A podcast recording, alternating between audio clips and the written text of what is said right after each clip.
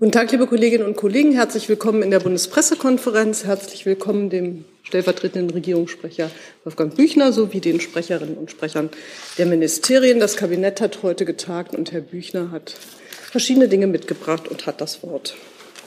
Ja, ich kann Ihnen aus dem Kabinett berichten zum Rentenanpassungs- und Erwerbsminderungsrenten- und Bestandsverbesserungsgesetz. Das Bundeskabinett hat heute den Entwurf eines Gesetzes zur Rentenanpassung 2022 und zur Verbesserung von Leistungen für den Erwerbsminderungsrentenbestand beschlossen. Mit dem Gesetz werden zum einen zwei Vereinbarungen aus dem Koalitionsvertrag umgesetzt, die Wiedereinführung des sogenannten Nachholfaktors sowie Verbesserungen bei der Erwerbsminderung und zum anderen werden die Renten zum 1. Juli 2022 angepasst. Wie im Koalitionsvertrag vereinbart, wird der sogenannte Nachholfaktor bei der Rentenanpassung wieder eingesetzt. Das heißt, die unterbliebene Rentenminderung aus dem Jahr 2021 wird mit der Rentenanpassung zum 1. Juli 2022 verrechnet. Dabei wird die Haltelinie von 48 Prozent für das Sicherungsniveau beachtet. Die Erwerbsminderungsrenten wurden in den vergangenen Jahren durch mehrere gesetzliche Verbesserungen für Neurentner deutlich erhöht. Das heißt, Personen, die zum Einführungszeitpunkt bereits eine Erwerbsminderungsrente bezogen hatten, wurden nicht erfasst. Mit dem Gesetz sollen die Erwerbsminderungsrenten ab 1. Juli 2024 auch für diesen Personenkreis erhöht werden. Etwa fünf Millionen Rentnerinnen und Rentner werden davon profitieren. Mit dem Gesetz wird auch die Rentenanpassung zum 1. Juli 2022 beschlossen. Die Rente in Westdeutschland steigt um 5,35 Prozent und in Ostdeutschland um 6,12 Prozent. Somit steigt der Rentenwert im Westen von bisher 34,19 Euro auf 36,02 Euro, im Osten von bisher 33,47 Euro auf 35,52 Euro. Der Rentenwert Ost steigt damit auf 98,6 Prozent des aktuellen Rentenwerts West. So kommt die Rentenangleichung einen weiteren Schritt voran und wird spätestens zum 1. Juli 2024 vollständig abgeschlossen sein. Wir wissen, dass infolge eines Preisanstiegs wegen des Krieges in der Ukraine auch viele Rentnerinnen und Rentner belastet sind. Dem wirkt die Bundesregierung mit dem Entlastungspaketen entgegen. Viele der geplanten Maßnahmen werden auch Rentnerinnen und Rentner entlasten, wie etwa der Einmalzuschlag bei der Grundsicherung, der Heizkostenzuschlag für Wohngeldbezieher, die geplante Senkung der Benzinpreise oder die Abschaffung der EEG-Umlage. Natürlich wird die Bundesregierung die Entwicklung weiterhin genau beobachten. Weitere Details könnte Ihnen sicher das BMAS nennen. So viel aus dem Kabinett. So viel aus dem Kabinett. Vielen Dank. Jetzt haben wir noch eine Reiseankündigung des Ministeriums für wirtschaftliche Zusammenarbeit. Sie haben das Wort. Danke. Ja, ich habe eine Reiseankündigung und zwar am Montag bricht die parlamentarische Staatssekretärin im Entwicklungsministerium Bärbel Kofler zu einer viertägigen Reise nach Mali auf. Die sind so. Hat man mich das, nicht? Das kann man so runterbiegen. Dann mhm. geht es vielleicht ein bisschen besser. Gut, dann versuche ich es nochmal. Ja, am Montag ähm, bricht unsere parlamentarische Staatssekretärin Bärbel Kofler zu einer viertägigen Reise nach Mali auf. Die Reise dient dem Ziel, sich ein genaues Bild von der Lage vor Ort zu machen und darüber, was die Entwicklungszusammenarbeit in Mali bisher geleistet hat und auch mit neuen Ansätzen wie Agrarökologie und Kreislaufwirtschaft weiter leisten kann. Es geht zudem darum, zu eruieren, wie wir unser Engagement unter veränderten Rahmenbedingungen fortführen können, soweit politisch und auch unter Sicherheitsbedingungen möglich.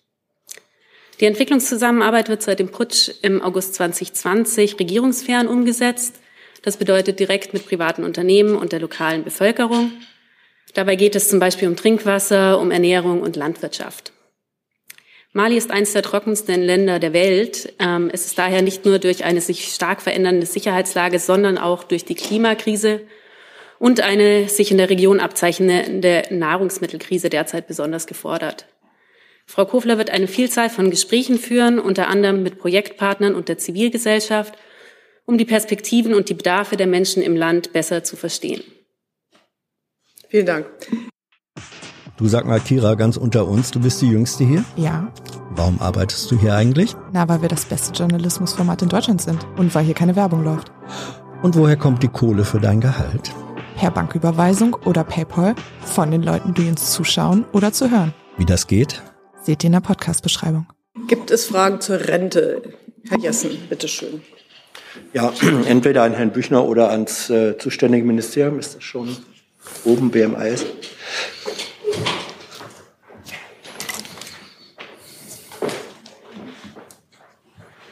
Wir haben selbst darauf hingewiesen, Herr Büchner, äh, faktisch ist das keine Rentenerhöhung, sondern ein Inflationsausgleich.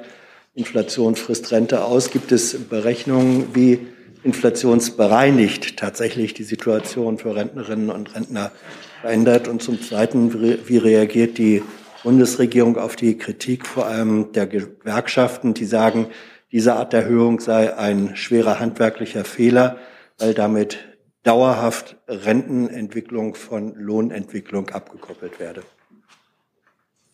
Also das ist eine Rentenerhöhung. Es ist die größte Rentenerhöhung seit ungefähr 30 Jahren, was ähm, erstmal eine wirklich gute Nachricht ist. Ähm, es wurde ja bereits ausgeführt, die Renten werden erhöht zum 1. Juli 2022 in Westdeutschland um 5,35 Prozent, im Osten um 6,12 Prozent.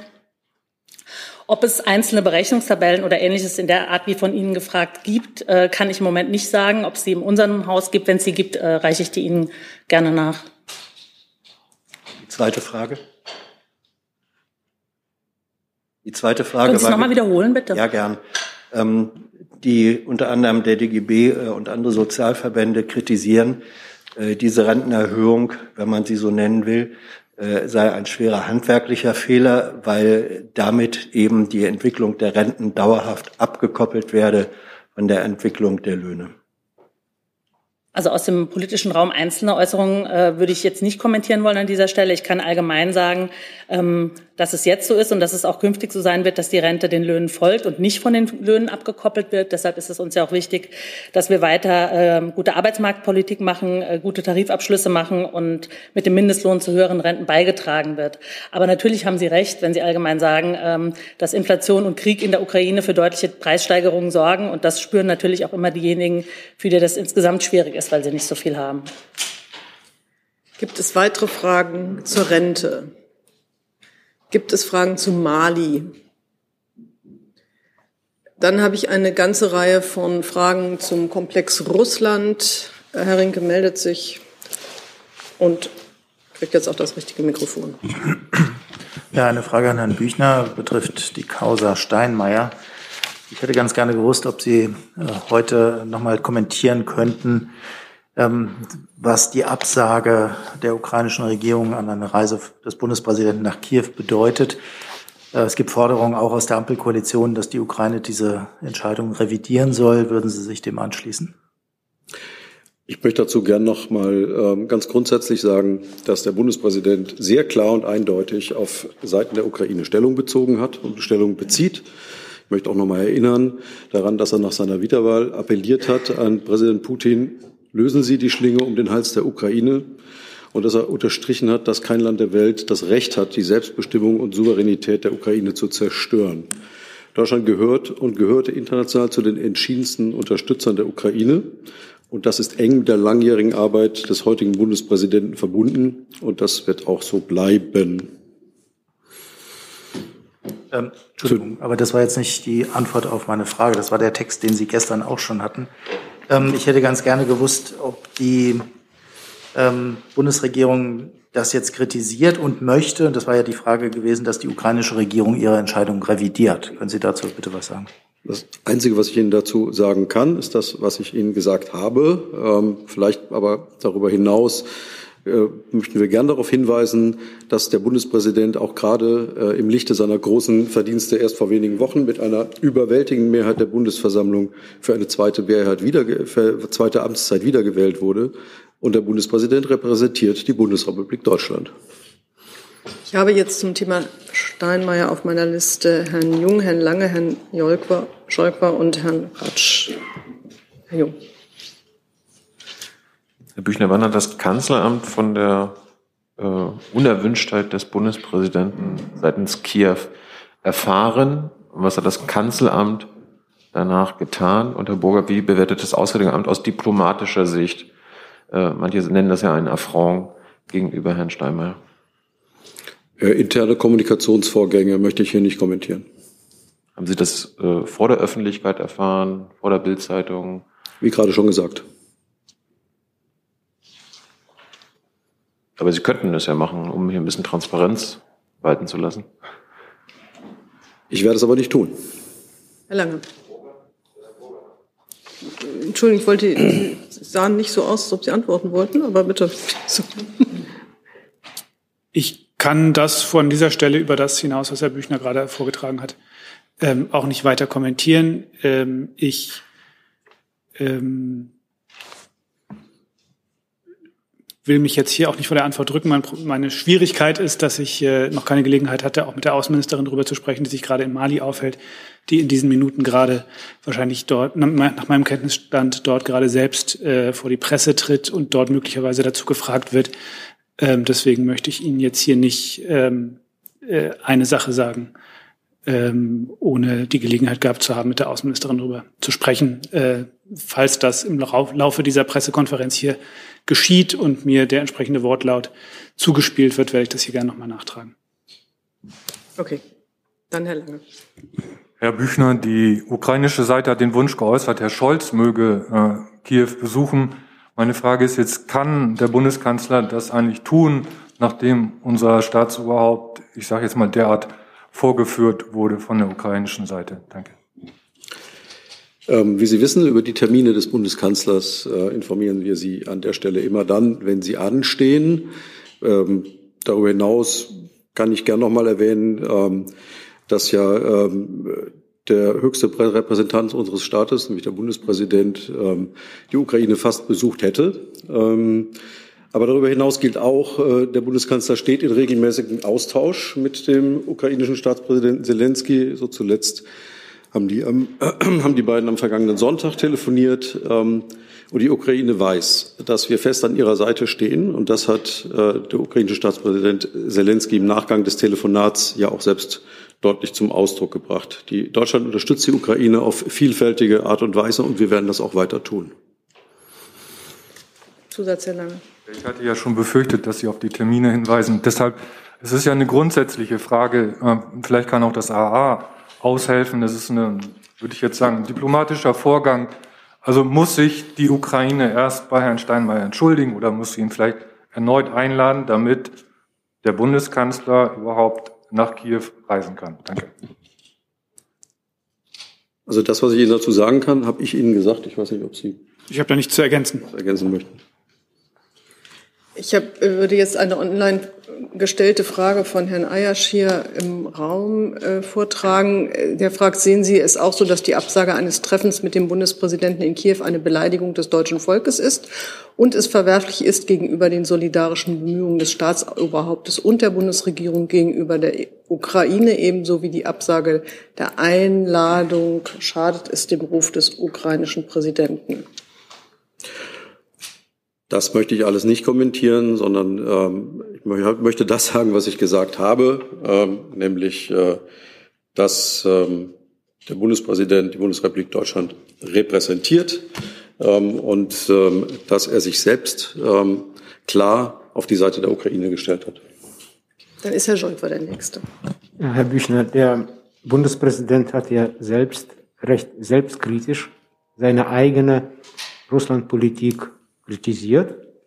Teilen Sie diese Selbstkritik von Herrn Steinmeier? Meinen Sie auch, dass der Bundespräsident äh, in seiner Russlandpolitik Fehler gemacht hat?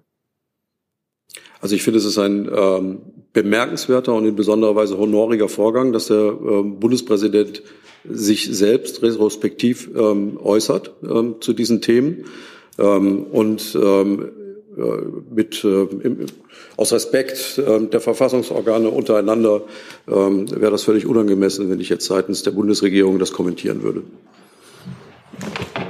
Herr Ratsch.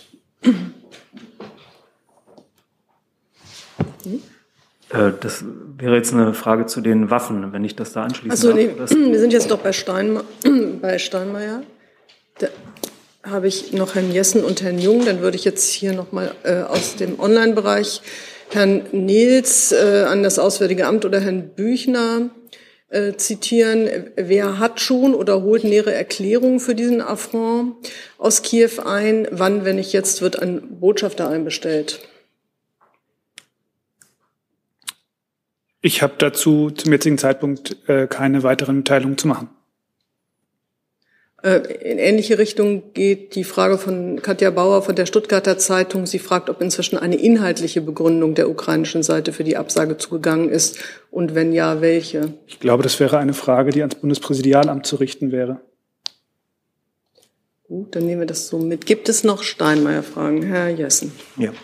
Ähm, nach, der, nach der Ausladung Steinmeiers ist die erhoffte Solidarität äh, anderer europäischer, westeuropäischer Präsidenten ausgeblieben.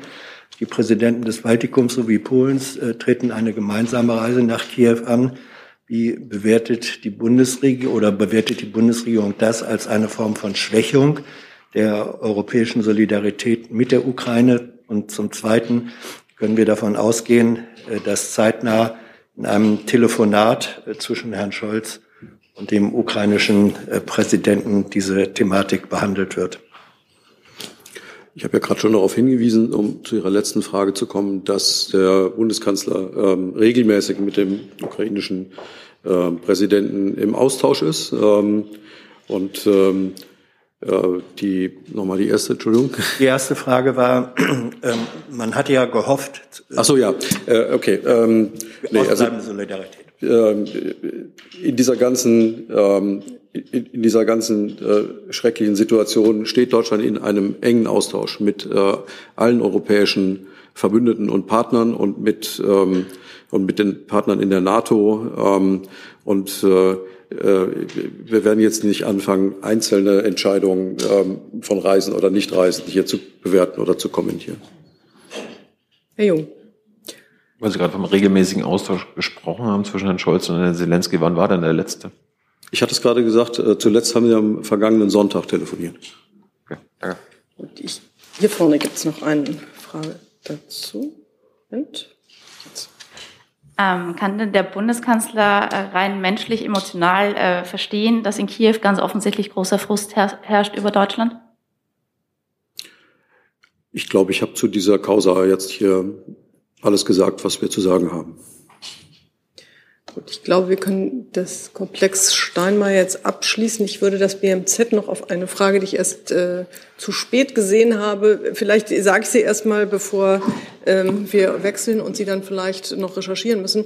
Äh, die Frage ist, in welcher Höhe das BMZ derzeit Mittel für Mali, zur Unterstützung von Mali zur Verfügung stellt. Dann würde ich sagen, machen wir jetzt weiter mit Waffenlieferungen und dann kommen Sie rein. Da hatte ich aber auch schon eine Meldung. Willst du mal gucken? Wer, wer wollte sich zur Waffenlieferung? Herr, Herr Ratsch, ja, bitteschön. Ähm, so. Frage wäre an Herrn Büchner. Aus der FDP heißt es heute Morgen von Markus Faber, dem verteidigungspolitischen Sprecher, äh, die Deutschland werde jetzt schnell schweres Gerät in die Ukraine liefern. Ähm, der Koalitionspartner sei überzeugt worden. Können Sie das bestätigen, dass in der Bundesregierung äh, diese Pläne, äh, es diese Pläne gibt? Die, die Äußerung kenne ich nicht und äh, kann ich jetzt hier auch nicht kommentieren. Ähm, äh, Fakt ist, dass bei, bei dem Thema äh, Waffenlieferung das gilt, was der Bundeskanzler äh, auch kürzlich noch mal wieder gesagt hat. Äh, wir, wir liefern Waffen. Ähm, und das ist für Deutschland ein Paradigmenwechsel. Es ist zum ersten Mal, dass äh, Deutschland ähm, dass Deutschland Waffen in ein Land liefert, das sich in einem Krieg befindet. Ähm, das ist äh, notwendig geworden durch den russischen Überfall auf die Ukraine, durch Putins Krieg. Deutschland liefert Waffen, Deutschland hat Waffen geliefert, Deutschland wird weiter Waffen liefern. Ähm, und wir, äh, wie Sie wissen, ähm, werden wir nicht mehr im Detail darüber berichten, äh, welcher Art, welcher, zu welchen Terminen etc. Ich würde jetzt doch mal daran anschließend die Frage von Wladimir Esipo von der Deutschen Welle vortragen, der nämlich fragt, ob Sie etwas präziser sagen können, welche Waffensysteme und in welchem Umfang an die Ukraine geliefert werden. Nein. Ich wollte es aber der guten Ordnung halber vortragen. Herr Scholk dann Herr Nienhaber. Vielleicht an das Verteidigungsministerium in diesem Zusammenhang. Das gibt sich bestimmt sofort in Position.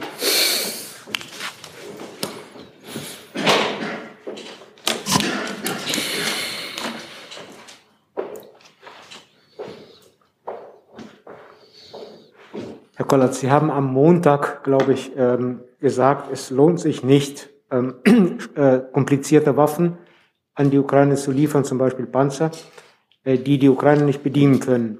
Es hat heute der Sicherheitsberater des ukrainischen Präsidenten im Morgenmagazin behauptet, äh, ein erfahrener ukrainischer Panzerfahrer kann innerhalb von drei Tagen einen, einen Leopard bedienen. Äh, wie kommentieren Sie diese Aussage? Wir haben das ja am Beispiel des S-300 Flugabwehrsystems der Slowakei erörtert. Ähm, ich will jetzt nicht in militärische Exegese einsteigen, aber es ist ein Unterschied, ob ich einem Panzerfahrer das Bewegen eines Fahrzeuges beibringe oder ob ich einem Verbund von einem Bataillon im Zusammenwirken mit anderen Teilstreitkräften auf dem Gefechtsfeld ähm, ähm, das nötige Rüstzeug und die nötige Ausbildung an die Hand gebe, um im Gefecht zu bestehen. Aber ähm, bleibt es dabei, dass ähm, die Bundeswehr auf gar keinen Fall jetzt äh, moderne Waffen aus dem eigenen Bestand oder auch von äh, neuen, neuen Gerät, das bei deutschen Firmen bestellt wird, ähm, an die Ukraine liefern möchte? Es bleibt dabei, dass wir unsere Hauptwaffensysteme brauchen, um die vom Parlament geforderten Fähigkeiten abzubilden. Herr Nienhaber. Ähm, könnten Sie den Wert der bisher von der Bundesregierung oder von Deutschland gelieferten äh, Waffen und Rüstungsgüter an die Ukraine beziffern? Nein, das möchte ich auch nicht. Da sind so viele Zahlen im Raum, die auf unterschiedlichen Berechnungsbasen bestehen. Dem möchte ich nicht noch für weitere Verwirrung hinzufügen. Gut. Äh, Herrn Reichert, äh, melden Sie sich doch nochmal, wenn Sie Ihre Frage für noch nicht beantwortet halten. Und Herr Jung hat jetzt das Wort.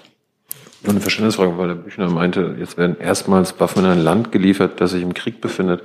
Äh, wir liefern doch auch schon Waffen an die äh, Beteiligten des Jemenkrieges. Wir liefern äh, U-Boote an Israel, das sich im Dauerkrieg befindet. Also wie, wie meinen Sie das jetzt?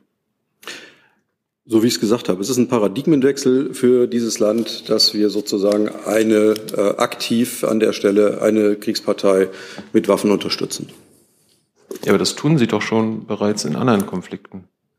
Das ist eine Unterstellung, die ich mir hier nicht zu eigen mache. Ja, ist Israel nicht in einem Konflikt? Sind, ist Ägypten nicht im Jemenkrieg beteiligt? Saudi-Arabien nicht im Jemenkrieg? Keine vergleichbaren okay, Situationen, also wir führen hier keine Interviews und genau. kein irgendwie, wir fallen uns ins Wort. Aber wenn Aussagen getroffen werden, die nicht stimmen? Herr Rinke. Herr Rinke hat das Wort. Danke. Ähm, Herr Kollatz, ich hätte ganz gerne nochmal gefragt zum Thema Ausbildung, aber ein bisschen genereller. Findet denn unabhängig von dem Waffentyp äh, mittlerweile in Deutschland oder Ihrer Kenntnis nach in anderen NATO-Staaten eine Ausbildung von ukrainischen Soldaten an Waffensystemen statt? Also ich kann ja nur für Deutschland sprechen. Da gibt es schon seit langem, zum Beispiel an der Führungsakademie und an anderen äh, Städten der Bundeswehr, eine gemeinsame Ausbildung statt. Zum aktuellen Stand habe ich da nichts zu berichten. Entschuldigung, wenn ich kurz nachfrage.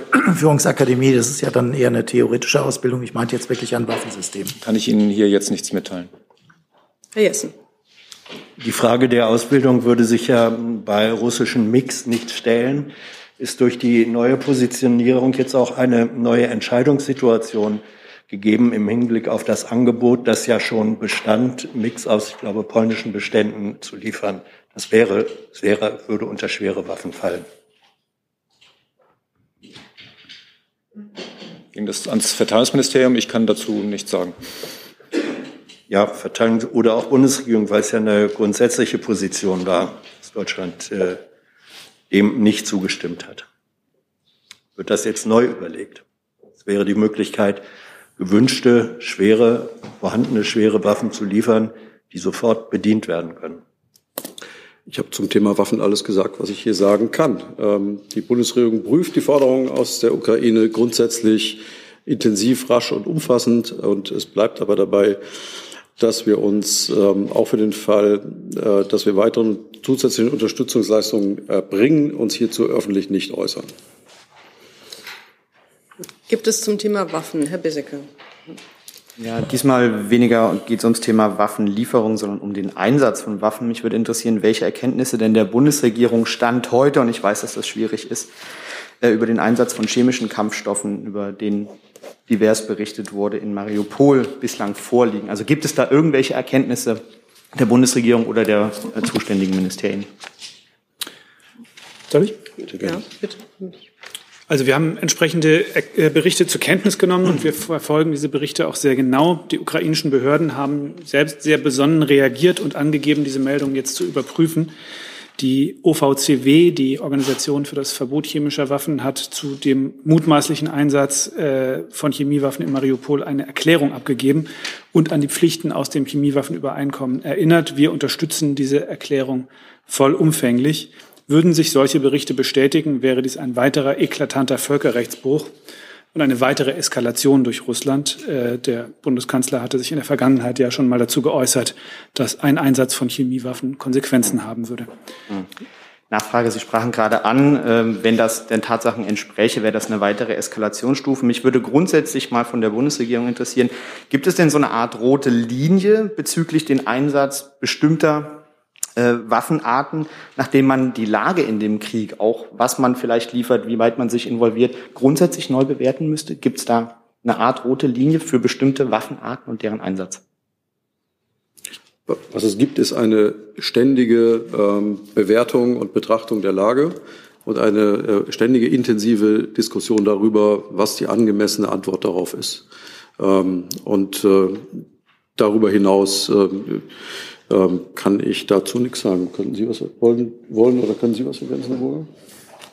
Ich glaube, ähm, es macht keinen Sinn, da ähm, ex ante äh, holzschnittartig Linien aufzuzeichnen. Ich glaube, es ist klar, dass für uns die roten Linien die roten Linien des Völkerrechts sind. Und da gibt es Dinge, die das Völkerrecht sehr klar als Kriegsverbrechen ähm, äh, einordnet, äh, als Verbrechen gegen die Menschlichkeit. Einige solcher Taten haben wir in den letzten Wochen in Bucha, in Mariupol und anderswo beobachten müssen. Das waren klare Überschreitungen von, von Linien. Und das äh, Völkerrecht in Form der Chemiewaffenkonvention äh, verbietet auch sehr klar den Einsatz chemischer Waffen. Äh, das sind Schwellen, äh, die natürlich eine Bedeutung haben, aber äh, ich glaube nicht in einer Form, dass äh, wir jetzt hier äh, in Spekulationen über was wäre, wenn ähm, in dieser Pressekonferenz einsteigen sollten. Ich wollte vielleicht im Blick auf Chemiewaffen noch ergänzen, dass wir äh, der Ukraine mit Blick auf die Bedrohung durch mögliche Chemiewaffeneinsätze äh, bereits Unterstützung geleistet haben und das weiter tun. Äh, unter anderem haben wir ähm, dafür Schutzausrüstung, äh, Schutzkleidung an den ukrainischen Grenzschutz zur Verfügung gestellt, äh, sind auch weiterhin dabei, von der Ukraine erbetene Ausrüstungsgegenstände, Gashandmessgeräte, medizinische Güter zu beschaffen, um sie der Ukraine zur Verfügung zu stellen, um sich äh, für solche Fälle, für eine solche Eventualität ähm, besser schützen zu können. Ähm, und ähm, haben auch umfassende Unterstützung in Bezug auf ja, diese, diese Frage und auch die Frage einer, der, der möglichen Aufklärung von solchen Vorwürfen angeboten. Frau Hüsch auch dazu.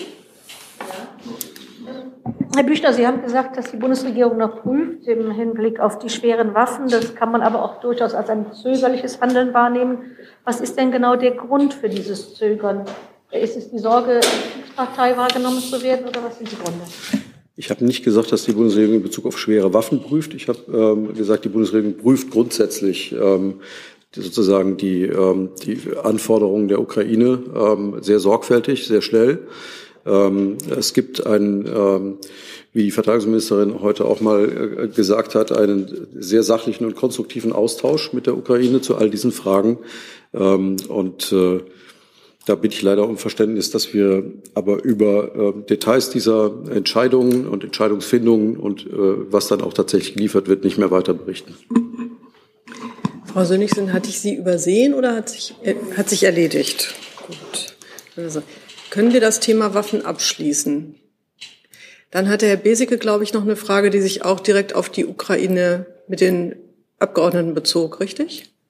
So, ja, ne? Vorhin wir hatten vorhin sehr, äh, sehr fokussiert auf die ja nicht äh, stattgefundene Reise von Bundespräsident äh, Frank-Walter Steinmeier. Mich hätte äh, in dem Zuge interessiert, wie die Regierung die Wichtigkeit des Besuchs der drei Abgeordneten Roth, Hofreiter und Strack-Zimmermann in der Ukraine einschätzt.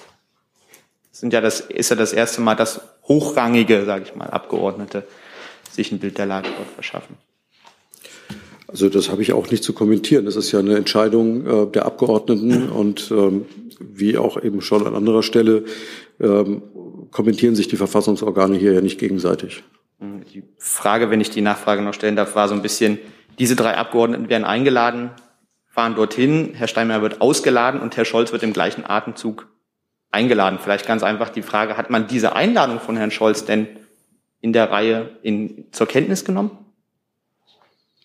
Also ich glaube, vom zeitlichen Ablauf her war das ja so, dass die Abgeordneten schon da waren, äh, als das irgendwie klar war, dass Herr Steinmeier nicht fahren würde. Ähm, und ähm, die äh, Einladung, äh, die Einladung an den Bundeskanzler kam jetzt ja, kam jetzt ja später. Also da sehe ich jetzt irgendwie keinen, keinen Aber die ist als Einladung auch entsprechend zur Kenntnis genommen worden. Wir nehmen das zur Kenntnis, natürlich, klar. Herr Scholk Ja, genau, äh, dazu, Herr Büchner. Aber die außenpolitische Kompetenz liegt doch beim Kanzler. Jetzt wird quasi die Außenpolitik Deutschlands am Kanzleramt vorbei durch die Abgeordneten des Bundestages gemacht. Oder sehen Sie das anders? Nein, das ist, äh, das ist ja völlig, erstmal ist es prinzipiell ein völlig normaler Vorgang, dass Abgeordnete andere Länder besuchen. Dass das in dem Fall äh, einen besonderen Hintergrund hat, ist ja nun jedem klar und bekannt. Ähm, und äh, das konterkariert in keiner Weise äh, die äh, Kompetenz äh, des Bundeskanzlers oder der Außenministerin an der Stelle. Ich glaube, das Thema können wir auch verlassen. Dann habe ich Herrn Rinke, vermutlich mit Gas. Ja, auch zum Thema Ukraine. Herr Büchner, die drei Ausschussvorsitzenden haben heute Nacht auch gefordert, dass die Bundesregierung sich schnellstmöglich für ein ähm, Ölembargo gegen Russland einsetzen sollte. Ich hätte ganz gerne gewusst, ob die Bundesregierung äh, diese Position teilt. Es gab ja schon Diskussionen über dieses sechste äh, EU-Sanktionspaket. Da sind noch keine Ölsanktionen bisher drin gewesen. Also unterstützt die Bundesregierung das ein Ölimportstopp mit in dieses sechste Paket kommt? Dazu kann ich Ihnen auch eher allgemein äh, antworten. Die Bundesregierung hat bereits Maßnahmen ergriffen, um die Abhängigkeit von russischen Energieträgern zu verringern. Bundesminister Habeck hat sich hierzu am 25. März bereits im Rahmen der Vorstellung des Fortschrittsberichts Energiesicherheit ausführlich zur Situation und zu den Herausforderungen in Deutschland geäußert.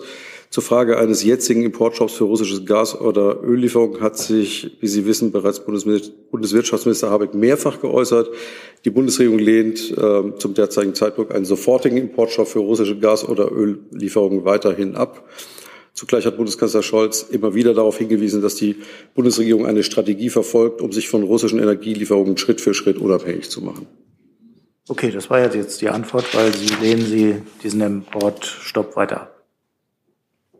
So ist der Stand der Dinge. Es geht auch um das Thema Embargo. Ja, bitteschön. Beziehungsweise auch um die energetischen Aspekte. Da würde ich unsererseits fragen, was ist denn der Fortschritt bei den schwimmenden LNG-Terminals? Eins davon sollte ja dieses Jahr noch kommen. Das müsste jetzt dann demnächst langsam mal zu arbeiten anfangen, damit es die versprochenen Mengen für das Jahr noch anlanden kann. Also das erste FSRU.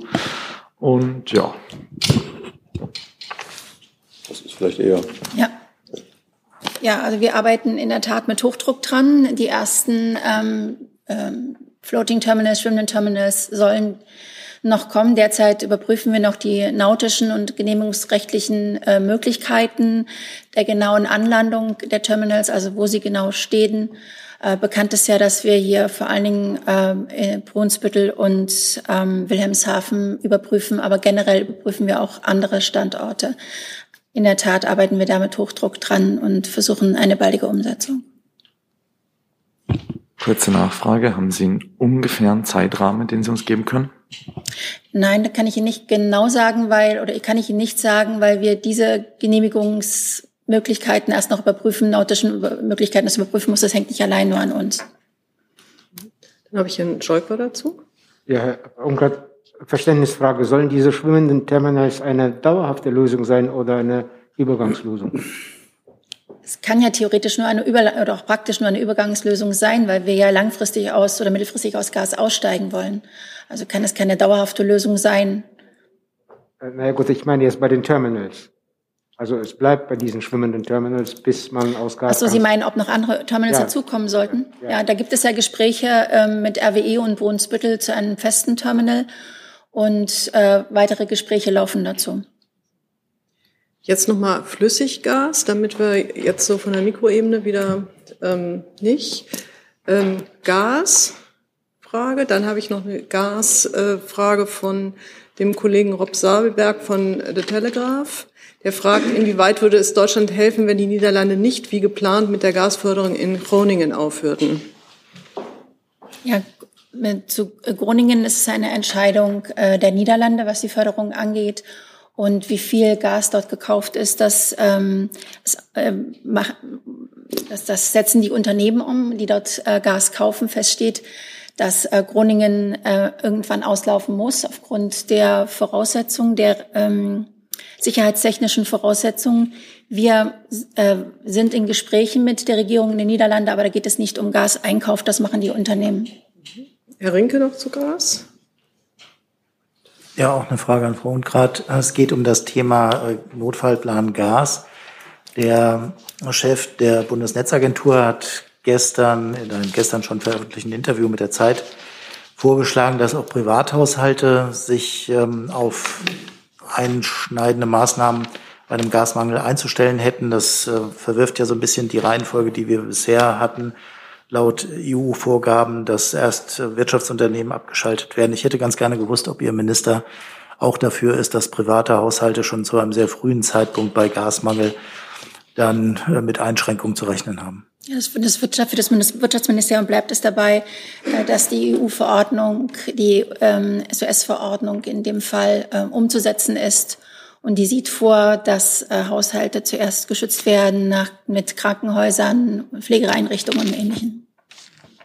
Das heißt, ähm, die Verbraucher oder die Privatpersonen können sich darauf einstellen, dass sie erst als letztes mit Einschränkungen zu rechnen haben? So sieht es die Verordnung vor. Das äh, heißt ja natürlich nicht, dass, und dazu hat ja auch der Präsident der Bundesnetzagentur aufgerufen, dass jetzt in der Stufe 1 auch gespart werden sollte, auch was Haushalte angeht. Also dass wir alle äh, angehalten sind, äh, Energie zu sparen, um es gar nicht zu einer solchen Extremsituation kommen zu lassen. jetzt sind wir bei Energienotfallplan und Sparmaßnahmen. Herr Bissicke? Hm, ja, eine Lernfrage auch wahrscheinlich ans BMWK, äh, Frau Ungrad. Notfallplan Gasstufe 1 und wenn man dann weiterführen würde, Stufe 2. Welche Unterschiede macht es ähm, beispielsweise in, dem, in der Genehmigung oder auch in dem Bau von ja, bisherigen Vorhaben, beispielsweise Südling? Könnte man durch eine Erhöhung der Stufe rechtlich dann bestimmte äh, Bauvorhaben per Notfallverordnung durchsetzen? Also was ändert das ähm, in den not notwendigen äh, infrastrukturellen Maßnahmen möglicherweise? Stufe 2 sagt, ähm, zur Stufe 2 gehören äh, zum Beispiel die Nutzung von Flexibilitäten auf der Beschaffungsseite, der Rückgriff auf Gasspeicher, die Optimierung von Lastflüssen oder die Anforderung externer Regelenergien. Das ist der Unterschied, der maßgebliche Unterschied zur Stufe 1. Das heißt, ähm, wir sind ja generell dabei, die Genehmigung ähm, schneller umzusetzen. Aber natürlich braucht es gewisse Vorgaben, um zum Beispiel eine, eine, eine Netz, ein Netz äh, ähm, anbinden zu können und ähnliches. Also das muss schon alles noch erfolgen. Aber generell versucht ja das Bundeswirtschaftsministerium, das haben wir auch im Osterpaket gesagt, generell unsere Vorhaben, schnelle, für schnellere Planung, schnellere Genehmigungen umzusetzen. Mhm. Ähm, ich kann mir nicht vorstellen, also bei Stufe 2 geht es nicht darum, irgendwelche Netzvorgaben noch schneller umzusetzen, aber es geht natürlich auch darum, gewisse Prozesse zu beschleunigen. Also vielleicht zur Nachfrage, böte die Erhöhung der, der Gaswarnstufe die Möglichkeit sogenannter Notfallverordnungen beim Ausbau bei Stromtrassen bei? Pardon. Auch nicht bei? Auch nicht bei Stufe 2 oder 3 dann. Das kann ich Ihnen im Detail nicht sagen, aber derzeit ist das nicht vor, so in der Form, wie Sie es angesprochen haben, ist das nicht vorgesehen. Herr Jung. Thema Öl und Benzinpreis. Wir sind, glaube ich, Sie wollten noch was zu Gas fragen, oder? Dann machen wir da nochmal und dann gehe ich zurück. Ja, ich hätte noch mal eine Frage zu der Ankündigung des russischen Präsidenten vor 14 Tagen, dass in künftig nur noch in Rubel ähm, ähm, Gaslieferungen bezahlt werden können. Also die Frage richtet sich an Herrn Büchner und Frau Unrath. Sie hatten damals gesagt, Sie schauen sich das an, aber dass dieser, dass diese Ankündigung ja auch mit einer Prüfungszeit von 14 Tagen verbunden ist. Diese 14 Tage sind jetzt rum. Ich würde gerne wissen, was das Ergebnis dieser Analyse der Bundesregierung ist. Äh, empfiehlt die Bundesregierung, diese Bedingungen anzunehmen oder lehnt, es, lehnt Deutschland das Kleingedruckte von Putin ab? Ja, ich kann gerne anfangen. Also es, es bleibt dabei ähm, bei der Äußerung, die Sie kennen.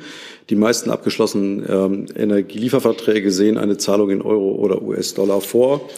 Äh, und das äh, ist die Grundlage für die gegenseitigen Beziehungen der jeweiligen Vertragsparteien.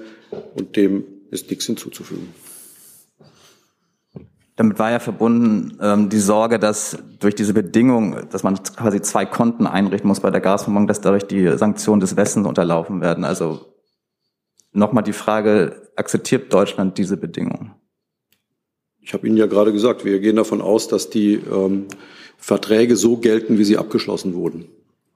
Herr Burger hat was zu ergänzen. Nee, pardon, ich habe meine Nachlieferung nicht zu. Ach so, Entschuldigung, dann habe ich das falsch interpretiert. Aber Sie gehen davon aus, es klingt jetzt noch nicht so, als wären Sie sich da hundertprozentig sicher.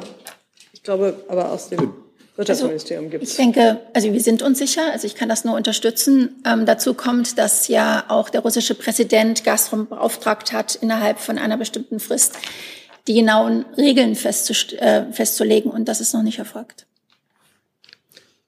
Aber das ändert auch nichts dran, auch wenn die Regeln irgendwie bekannt geben, ändert das nichts dran, dass unsere Bezahlung in Euro erfolgt. Also damit ist diese ganze Angelegenheit für Sie vom Tisch, diese Gefahr, dass mit dieser Androhung nur noch äh, Bezahlungen in Rubel anzunehmen, dass damit auch ein Gasstopp drohen könnte, dass diese Sorge ist ausgeräumt? Wir können nicht äh, sagen, wir können nicht das vorhersehen, was Präsident Putin anordnet. Von unserer Seite aus besteht, ist es weiterhin, wir bezahlen in Euro. Herr Burger, ist das für Energie, was Sie nachzuliefern? Nee. Gut, dann kommt Herr Jung erstmal zum Zuge. Ich glaube, ich brauche das BMF.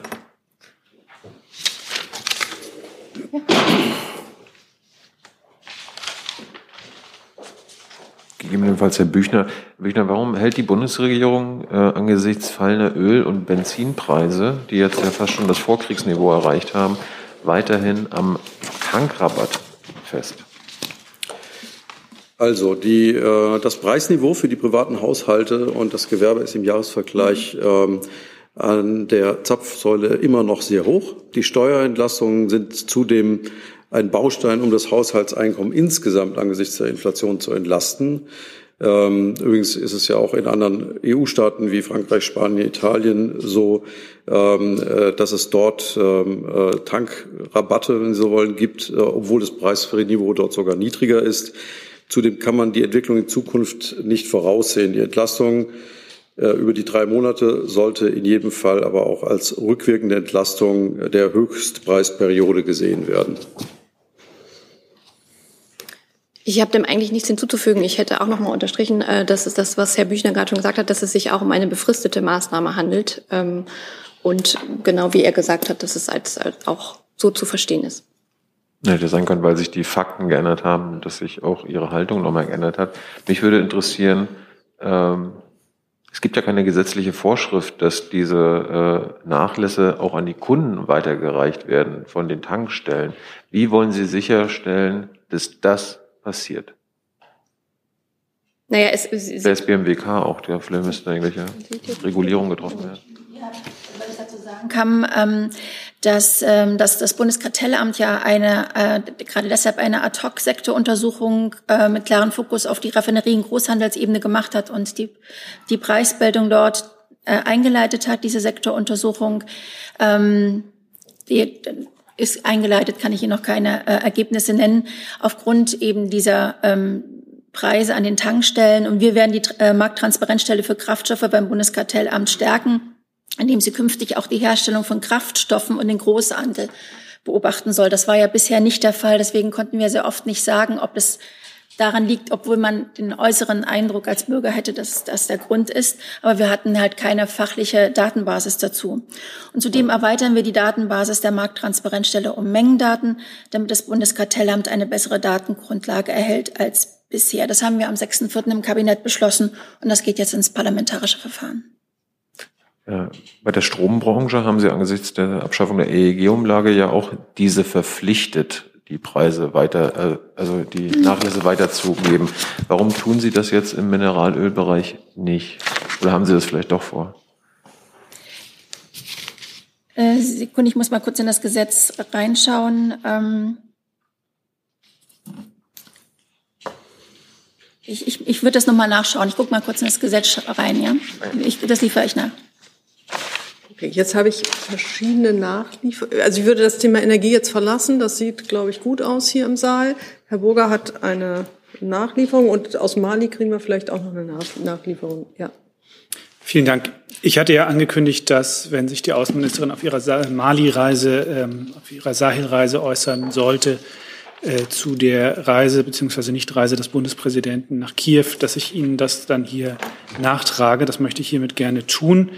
Ähm, die Außenministerin hat auf Nachfrage äh, in ähm, Bamako dazu zunächst mal darauf verwiesen, dass der Bundespräsident sich dazu selbst ja schon geäußert hatte. Sie hat dazu gesagt, es ist klar, wir stehen voll und ganz an der Seite der Ukraine und wir unterstützen die Ukraine bei ihrer Verteidigung vor Ort, sind in voller Solidarität. Der Bundespräsident hat bereits deutlich gemacht, dass er bedauert, dass er nicht reisen konnte. Ich bedauere das auch. Wir haben gemeinsam über diese Reise gesprochen und ich hätte sie für sinnvoll gehalten. Das, waren, das war das Zitat der Außenministerin äh, bei ihrem Besuch in Bamako. Und es ging noch um die ähm, Unterstützung durch das BMZ. Genau. Ähm, wie ich ja schon erwähnt hatte, wird seit dem ähm, ersten Putsch im August 2020 die deutsche EZ in Mali regierungsfern umgesetzt und zwar eben direkt mit lokalen privaten Firmen, Nichtregierungsorganisationen und der lokalen Bevölkerung. Und seit 2021 wurden dafür äh, Mittel in Höhe von 69 Millionen zugesagt. Zudem arbeiten wir in Mali auch ähm, zusammen mit dem Welternährungsprogramm und mit UNICEF. Da mit den beiden Organisationen unterstützen wir akut betroffene Menschen mit kurz- und mittelfristigen Maßnahmen wie zum Beispiel Schulspeisungen oder auch Geldleistungen. Und ähm, derzeit setzen das Welternährungsprogramm und UNICEF Aufträge des BMZ in Höhe von rund 134 Millionen Euro um. Gut, da dankt jetzt Frau Buschow von EPD dafür. Fragen dazu sehe ich nicht mehr. Jetzt kommt Herr Ratsch mit einem neuen Thema. Eine Frage an Herrn Burger. Ähm, ich habe das gerade gelesen bei Herrn Bröcker im Internet. Ist es korrekt, dass äh, Steffen Seibert heute zum neuen Botschafter in Israel ernannt wurde? Dazu habe ich heute nichts mitzuteilen. Dazu Fragen nicht. Dann habe ich ähm, eine Frage zu Corona-Hilfen, weil Sie gerade hier auch noch sitzen, Frau Kalwey. Ähm, Johann, Johannes Kuhn von Deutschlandradio fragt, äh, die Spitzenverbände der Wirtschaft kritisieren in einem Brief an das Finanzministerium, dass im Zuge des Corona-Hilfspakets beschlossene Sonderabschreibungen für digitale Wirtschaftsgüter für Firmen, die eine Handelsbilanz erstellen müssen, nicht rechtssicher umzusetzen sind. Und die Frage heißt, inwieweit hält das Bundesfinanzministerium diese Kritik für berechtigt? Und wieso bringt man kein Gesetz auf den Weg, das die Wahlmöglichkeit zur Sofortabschreibung rechtssicher festlegt? Dazu kann ich sagen, dass ähm, Wirtschaftsgüter wie Computer, Hardware sowie die entsprechende Betriebssoftware ähm, aufgrund des technischen Fortschritts natürlich ähm, einem immer schnelleren Wandel unterliegt. Ähm, und mit dem BMF-Schreiben die, äh, die, die Annahme einer Nutzungsdauer dieser Güter, also für Computer, Hardware und Software, von bisher drei beziehungsweise fünf Jahren auf ein Jahr verkürzt wurde. Mhm diese Verkürzung äh, vollzieht den zwischenzeitlichen technischen und wirtschaftlichen Wandel nach und hilft den Unternehmen. Es ist grundsätzlich so, dass solche Nutzungsdauern untergesetzlich geregelt werden, also im Rahmen eines BMF-Schreibens, das dann auch entsprechende Auslegungshinweise enthält. Ähm, eine Rechtsunsicherheit besteht hier nicht. Gut, gibt es weitere Fragen zu Corona-Hilfen? Herr Jessen mir das ähm, Ist mein Eindruck richtig, dass wir den Komplex Kabinettsthemen schleichend verlassen haben? Weil dazu hätte ich noch eine Frage. Wir haben den nicht schleichend verlassen. Ich hatte Fragen gestellt, ob es Fragen zur Rente gibt. Ja. Und dann ähm, ich, hat sich hier nichts verschlichen. Nee, weil ich hätte. Äh, aber stellen Sie doch einfach aber, mal Ihre Frage. Ja, hat, ist Kabinettsthema, aber eben nicht Rente. Deswegen habe ich mich bei Rente nicht gemeldet. Ähm, es war heute, glaube ich, die erste Kabinettssitzung, nachdem der Regierung äh, auf ungewöhnliche Weise eine Ministerin abhanden gekommen ist. Herr Büchner, wie wurde das diskutiert? Ähm, in der Kabinettssitzung war das kein Thema. Es war der erste und dann noch unter ungewöhnlichen Bedingungen erfolgte Rücktritt einer Ministerin dieses Kabinetts. Und das war kein Thema. Also wie Sie wissen, äh, hat sich der Bundeskanzler am Montag nach dem Rücktritt von Anne Spiegel geäußert. Er hat ihre Entscheidung, sich vom Amt zurückzuziehen, mit großem Respekt zur Kenntnis genommen. Äh, er hat mit Anne Spiegel im Bundeskabinett eng und vertrauensvoll zusammengearbeitet und er wünscht ihr für die Zukunft alles Gute. Ähm, über die Nachfolge an der Spitze des Bundesfamilienministeriums wird jetzt schnellstmöglich entschieden und das Ministerium ist in vollem Umfang handlungsfähig. Das kann ich Ihnen dazu ähm, mitteilen. Ähm, und äh, vielleicht auch noch ergänzend, zu der Vereinbarkeit von politischen Spitzenämtern ähm, und Familie. Die Entscheidung für ein politisches Spitzenamt ist mit hohen persönlichen Anforderungen verbunden. Unabhängig von den konkreten Umständen des Rücktritts von Frau Spiegel ist das Ziel der Bundesregierung, die Vereinbarkeit von Familie und Beruf insgesamt weiter zu stärken. Die Bundesregierung hat größten Respekt für alle Mütter und Väter, die tagtäglich den Spagat zwischen familiären und beruflichen Verpflichtungen vollziehen. Herrn Ratsch hatte ich zu dem Thema auch auf meiner Liste. da müsste ich dann den Sprecher des Familienministeriums bitten. Aber vielleicht lohnt es sich auch nicht aufzustehen, weil es eine ganz kurze Frage. Wollen Sie erst mal stellen, dann. Äh, also die, äh, es heißt ja, vor Ostern soll eine Nachfolge bekannt gegeben werden. Was heißt vor Ostern? Vor morgen oder vor Sonntag? Bitte.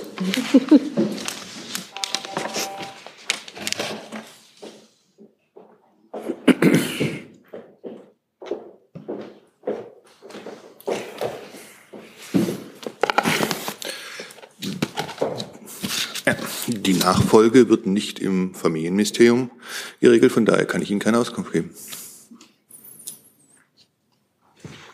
Möchten Sie noch mal nachfragen? Gut. Möchte sonst noch jemand zu dem Thema nachfragen? Gibt es Fragen zu anderen Themen? Herr Jung.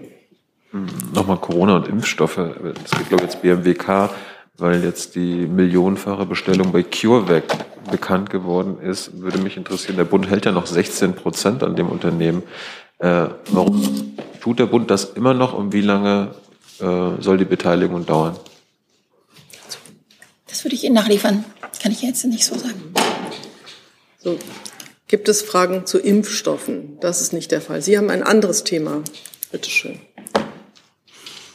Ja, ich wollte nur noch das Thema nochmal aufgreifen, nachdem Frau Baerbock ja auch gerade in Afrika ist hat die Bundesregierung hierbei Fortschritte gemacht mit ihren diplomatischen Bemühungen mit den mehr als 50 afrikanischen Staaten, die mehr auf der Seite des Westens, der, derjenigen, die den Krieg Russlands in der Ukraine verdammen, gemacht? Haben Sie hier Fortschritte zu berichten? Entschuldigung, ich habe tatsächlich die Frage nicht verstanden. Könnten Sie es nochmal sagen?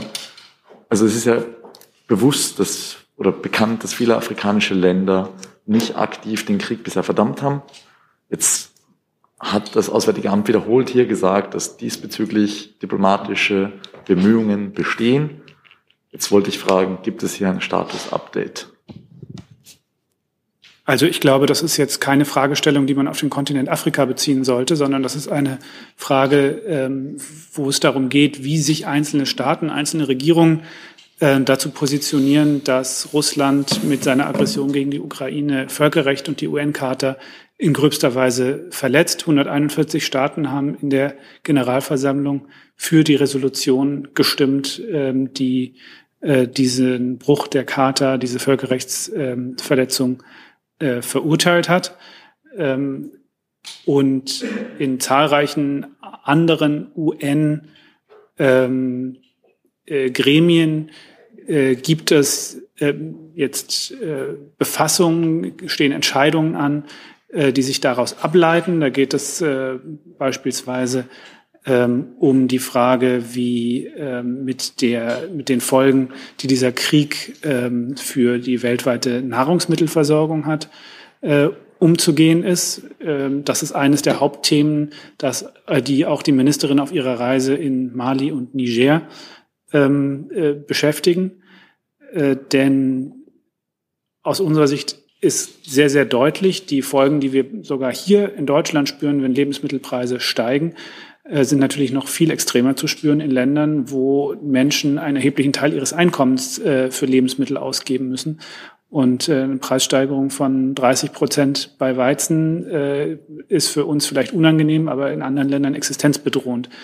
Ähm, das ist ein Thema, über das wir schon sehr früh Kontakt zu den Vereinten Nationen aufgenommen haben, um äh, gemeinsam zu überlegen, wie wir dieses Thema global äh, aktiv angehen können, um die äh, Härten für viele Länder abzufedern. Das ist zum einen eine Frage der Finanzierung. Sie wissen wahrscheinlich, dass Deutschland der zweitgrößte Geber äh, des World Food Programs ist. Äh, das ist zum anderen ähm, ein Thema für, ähm, wo es aber auch um, um, um Fragen der, der, der Handelspolitik, der Landwirtschaftspolitik geht.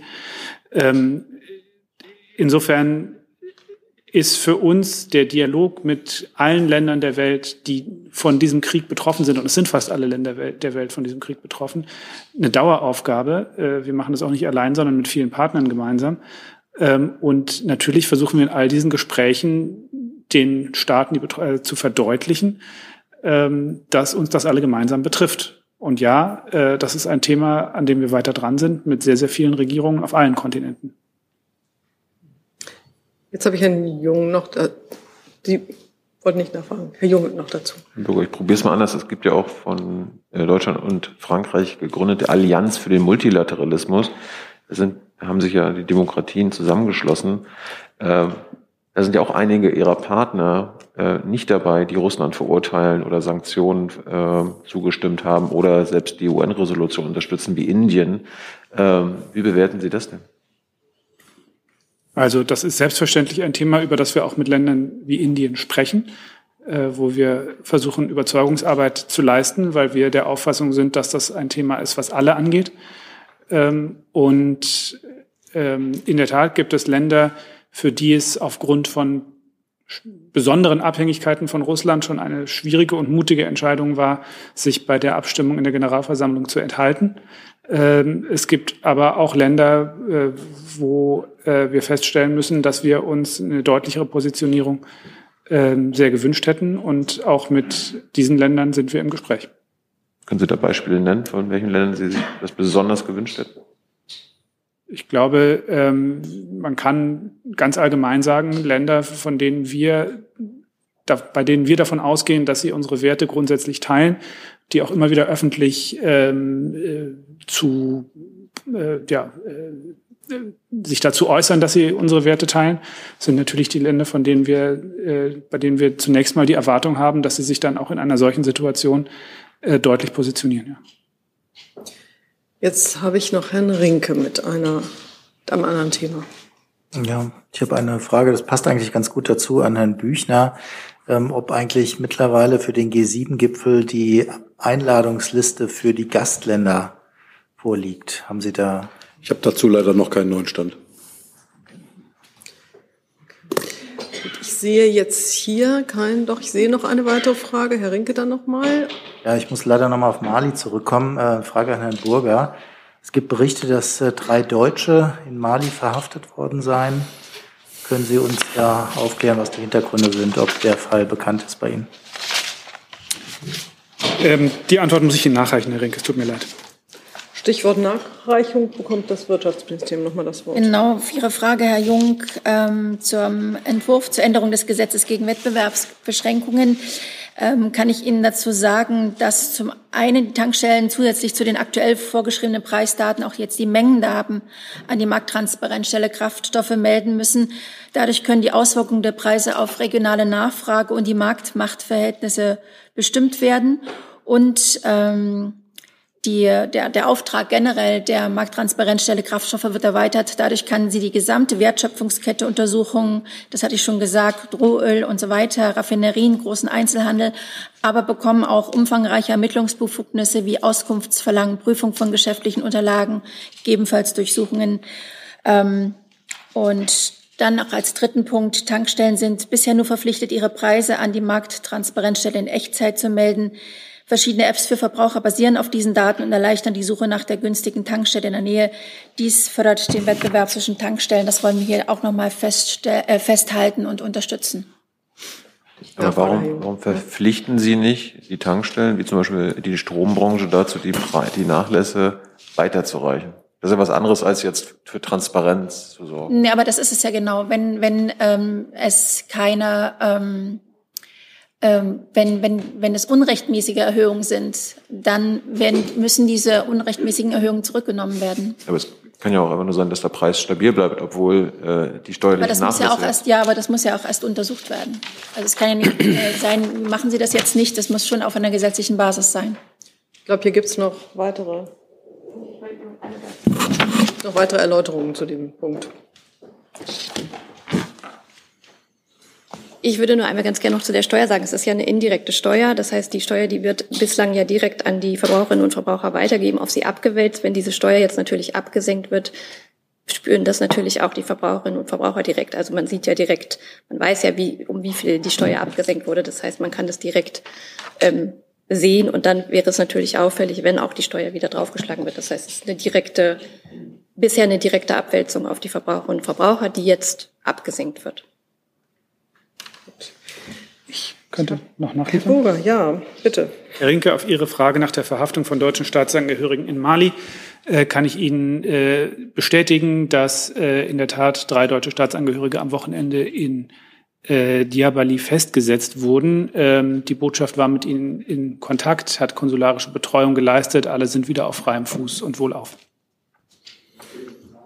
Ja, Moment, ich muss, ich muss es auch wissen. Mhm. Können Sie uns die Hintergründe bitte erläutern, also warum es zu dieser Festsetzung kam? Nein, das kann ich nicht. Das wäre hier auch nicht üblich mit Blick auf die Persönlichkeitsrechte der Betroffenen. Ich kann Ihnen nur sagen, dass äh, die Botschaft äh, entsprechende konsularische Betreuung geleistet hat. Wie gesagt, alle sind inzwischen wieder auf freiem Fuß und wohlauf. Mit Blick auf die Uhr würde ich jetzt keine neuen Themen mehr aufmachen. Hier ist Tyler, hier kommt die Werbung. Für uns selbst. Kommerzfreier Journalismus seit 2013 nur möglich durch deine Unterstützung. Schau in die Infos wie. Herr Jessen? Ja, ganz kurz. Äh, können Sie uns aber sagen, ob es sich um Zivilisten handelte, Urlauber, Geschäftsleute oder ob Sie in einer offiziellen Mission sich in Mali aufgehalten haben? Nicht in deutschen dienstlichem Auftrag. Okay, ich habe doch eine Nachzüglerfrage, weil ich immer nicht weiß, ob das System äh, so schnell funktioniert. Das, das hat manchmal Verzögerung. Ähm, da geht es nochmal um Waffenlieferungen. Frau Kaspari von Zeit Online möchte wissen von Ihnen, Herr Büchner, gibt es einen Kabinettsbeschluss oder einen Konsens im Kabinett, der die Lieferung von schweren Waffen an die Ukraine dezidiert ausschließt? Zum Thema Waffenlieferungen habe ich alles gesagt, was ich hier sagen kann. Ich wollte es gleich wohl noch mal vortragen und einen Versuch starten. Gut, vielen Dank allen, äh, die gekommen sind in die Pressekonferenz, unseren Gästen herzlichen Dank, dass Sie sich den Fragen gestellt haben. Ich schließe die Pressekonferenz. I'm thinking